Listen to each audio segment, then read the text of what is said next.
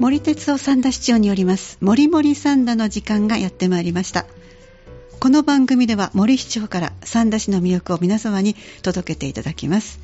お相手は門垣敏子です。それでは森市長よろしくお願いいたします、はい、町を元気に町を強く町を優しくする三田の成熟の町づくりに取り組んでいます三田市長の森です。今日もよろしくお願いいたします。どうぞよろしくお願いいたします。あの、今年はもう5月に梅雨入りをしましたので、でね、早くからちょっと鬱陶しい日がね、続いたりして、今日はたまたま、あの、梅雨の晴れ間ということで、ちょっとすっきりしますが、さあ、それでは今日は気分を盛り上げるためにスポーツイベントの話題からお届けしていきたいと思います。6月18日の日曜日に神話学園駒形に運動公園でサンダーファミリースポーツカーニバル市民チャレンジデーが開催されるようです。どのようなイベントなのでしょうか？はい、えー、サンダーファミリースポーツカーニバル市民チャレンジデーは三田市民をですね対象に小さなお子さんから高齢者の方、それから障害のある方、すべての方がね、スポーツに親しんでいただける、そういうスポーツイベントです。はい、日頃なかなかね、体験できない、そういういわゆるニュースポーツもですね、はい、あるいは気になっていたスポーツも、えこの一回にぜひですね、楽しんでいただきたいなと思っております。どのようなスポーツ体験することができるんですか？まずですね、え、多目的広場では3つの種目が開催されます。はい、1つはみんなでプチ運動会。はい。大玉転がしや玉入れを行います。子供から大人までですね、みんな楽しんでいただけるよう工夫していますので、ご家族やご友人とですね、参加していただければありがたいです。楽しそうですね。それから二つ目はね、えー、タグラグビー体験会、まあ、はい、鬼ごっこみたいなですね、ラグビーなんですが、今年はですね、ラグビーワールドカップイヤーですね。そうですね。そういう意味では、タグラグビーをですね、鬼ごっこのように楽しんでいただいて、えー、まあ、ラグビーのですね、はい、雰囲気を味わっていただければなと思っています。はい、それから、モルック体験会ですね。モルックとは、えー、モルックと呼ばれる木の棒を投げましてね、えースキットルと呼ばれる数字が書かれた木の棒を倒して点を取っていくゲームですね、はい、えー、フィンランドで、えー、発祥の地ですが、はい、えー、今回はですね、兵庫ブレイバーズの選手が使っていたバットをですねそれを材料に作られた、あモルックを使ってね、兵庫ブレイバーズの選手と一緒にモルックを楽しんでいただきたいと思います。そそれから体育館のメインアリーナではですね、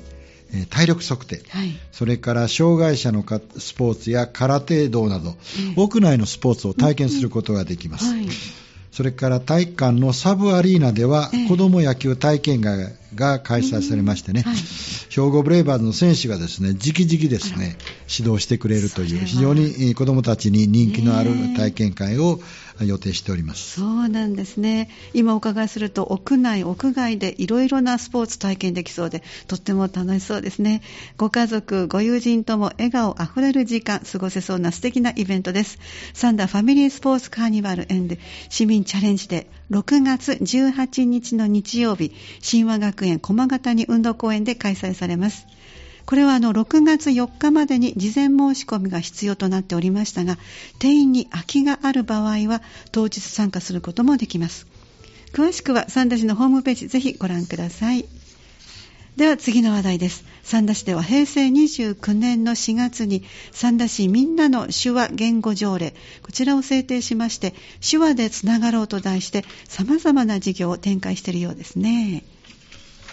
はい、えー、手話をね、はい、言語として認識し、うん、手話に対する理解、はい、あるいは聴覚に障害のある人への理解、また市民の皆さんがあらゆる場面でね、えー、手話を使用できる環境になるようにですね、三田市では積極的に普及活動を行い、誰もがですね、えー住みやすい街づくりを進めているところです、うん、えー、手話に興味関心を持っていただくためにですね、えー、手話教室を開催しているところです。特にですね、えーえー、子供の手話はですね、全国的にもね、ええ、やってる自治体少ないんですけどね、そうなんですえー、子供の感性を大事にしてですね、子供は早く覚えると思いますので、えー、ぜひ楽しんでいただきたいなと思っております。はい、もうあの、大人の硬い頭ではなかなか難しいんですけども、夏休み期間中には小学生があの手話に触れることができるという、今、手話教室、はい、ちょっと詳しく教えていただけますか？はい、えー、っとですね、親子手話教室とですね、はい。子ども手話教室の2つの手話教室を開催する予定です。はい。はい、まず親子手話教室はですね、小学1年生、2年生がね、あら、小さいお子さんだ。対象で3つコースがあります。ええ。ー、1つは A コースですね、これは7月の22日の土曜日ですが、10時から11時30分、場所は広野市民センターですね。で B コースは8月の17日、えー、木曜日10時から11時30分。場所はウッディのウッディタウン市民センターですね。はい、C コースは8月の20日日曜日10時半、10時30分から12時。場所は総合福祉保健センターです。どうかですねご、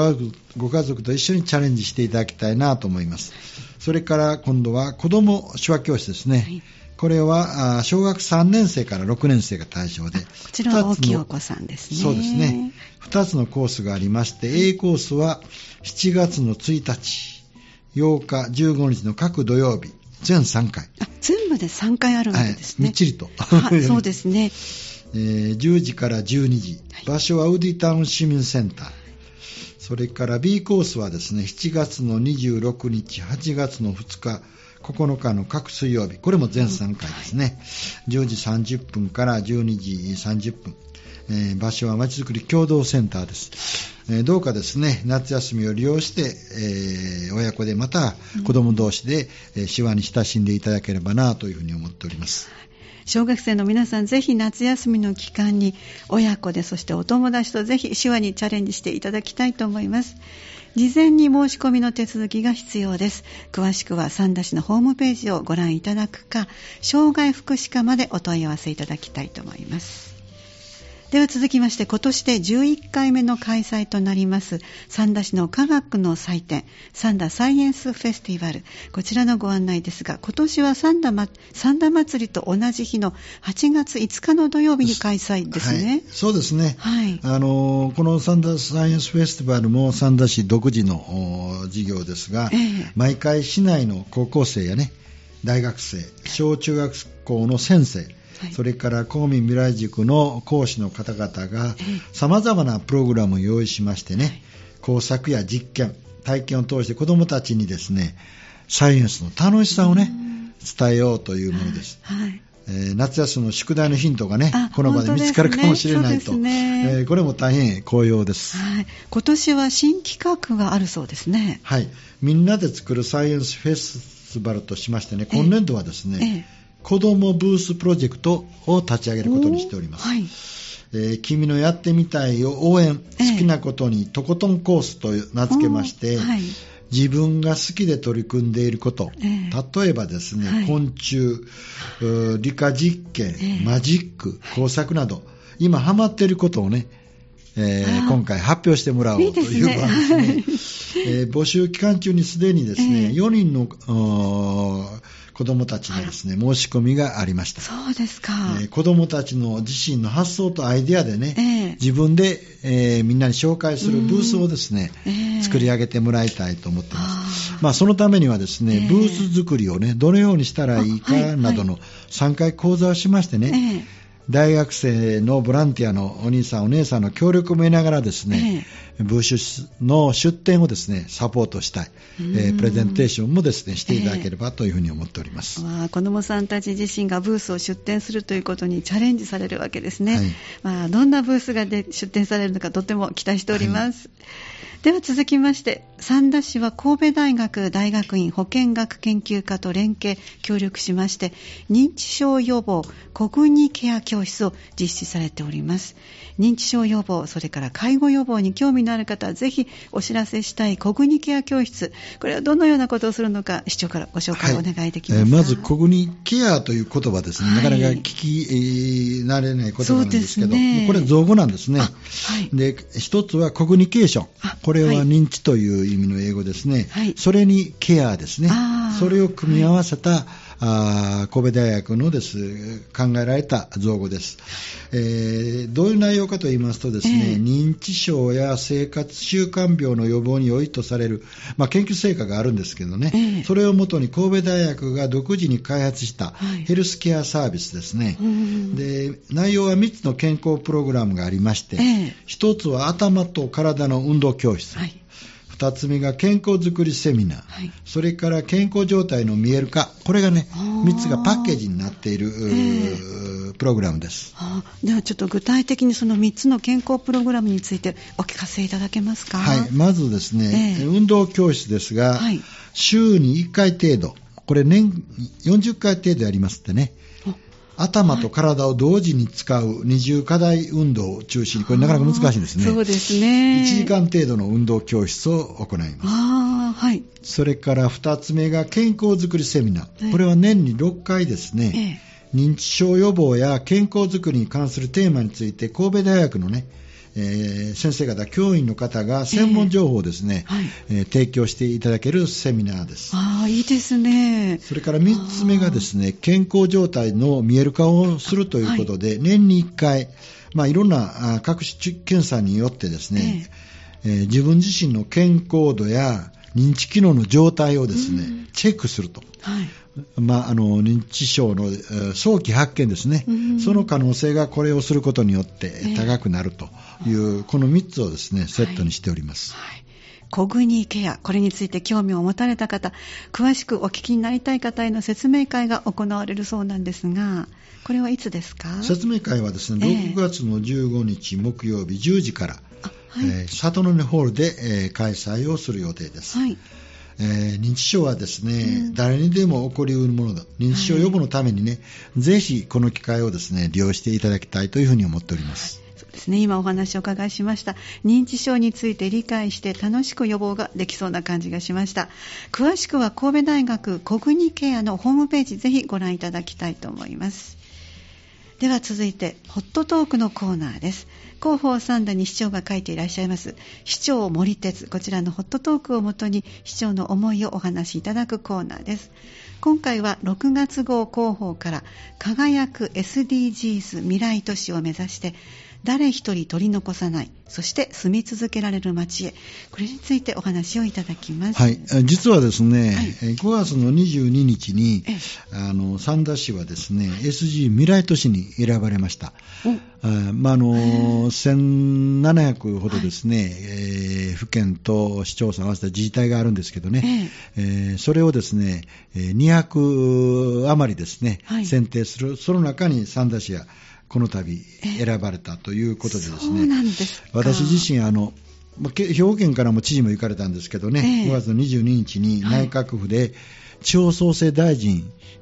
からですね、ええ。岸田総理名のですね認定書をいただきましたんで、非常にですね、そういう意味ではサンダーにとってですね、ええ。ー、嬉しいことであるし、また市民の方にとっても、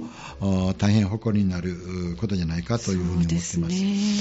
えー、今回はですね、えー、提案をしましてね、えー、戦場事故周辺をですね、はい、SDGs の、まあ、発信場所にしよう、モデル拠点にしようということで、はい、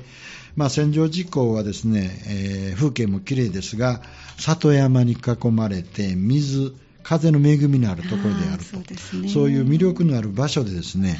い、SDGs を学ぶ実践をする場所というふうに位置づけまして、例えばですね、えー、サンダでこの辺りで新規収納をする、あるいはですね、今でもいろんな街の中でも起業してますが、そういう働く場所と、またそういう住むところ、あるいは自然がですね、非常に近い、えー、そういうサンダをですね、いっぺん、えー、広げていこう。それから、ぜひ外からですね、サンダが移住先と選ばれるような戦場事故を中心とした新たなコミュニティも作っていこう、うん、そして何よりも豊かなですね自然と、えー、そしてサンダはニュータウンをはじめ、良質な住宅地がね、近いんでね、えー、ね。環境に優しいゼロカーボンをしていこうというようなことをですね、はい、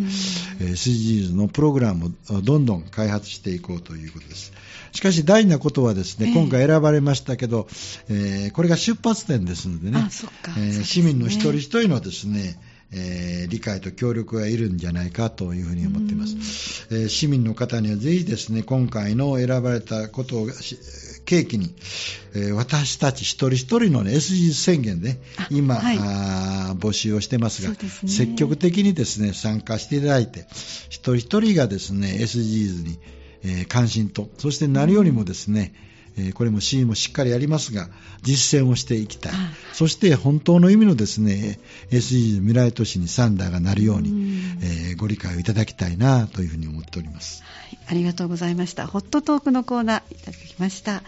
では続いて番組の最後になるんですが森市長から青春時代によく聴いていらした歌また悩んだ時に励まされた歌詞力づけられた曲など人生の応援歌をリクエストしていただきましてその曲にまつわるお話を伺っております。今回は森田光一とトップギャランの青春時代、私にとってもとても懐かしい曲ですけれども、はい、まああの私の青春時代ね、えー、まあ、今も第二の青春時代だと思ってるんですけどね、はい。はい、あのちょうどこの歌が曲が流行ったのは昭和51年ですね、あはい、あの私、大学に入って、えー、ちょうど大学紛争の、ね、かかって、少しですね、そういう政治に関心があったのともにですね、はい。えー、ワンゲル部に入ってましたんで、非常に登山をずっとやって、はい、3年間ほとんど勉強もせずにですね、してきて、まあ、あの、大学に入った頃は民間企業にね、勤めて、商社でも、というんですかね、そういうのをしたんですが、あの、3年間やっててですね、えー、突然やっぱり、あそうじゃなくて、弁護士になりたいなと。まあ政治に関心あったんでね。はい。で、えー、2年間、まあ実質的で留年をして勉強をですね、そういうサークルに入ったんですが、2回ともですね、うまくいかなかった。んでね、でそもう少し続けてもよかったんですけど、まあ、実は、あの、親の方から、まあ、アルバイトもしてましたけど、うんうん、親からも援助を受けたんですけど、父親の事業がうまくいかなくなったんで、えー、これはもうちょっと切り替えて、はい、というようなことでですね、えー、その年、昭和51年の年に、えー、兵庫県庁と、神戸市を受けて、はい、まあ、どちらもあれうまくいったんですけど、まあ、兵庫県庁を選んで、えー、次の春からはですね、えー、公務員と、全く大学に入るときは想像もしなかったと、ね、いうようなことでね、まあ、あのそういう意味ではその頃ですね、まあ、もう就職したら自分の青春はもう終わりかなと。うん、だからちょうどですね、えー、兵庫県庁に通ってから、えー、次の春入庁するまでですね、なんとなくもうこれが青春の最後かなというような感じをですね過ごした時にこの曲が流れて、はい、うんいよいよこれからは決まりきった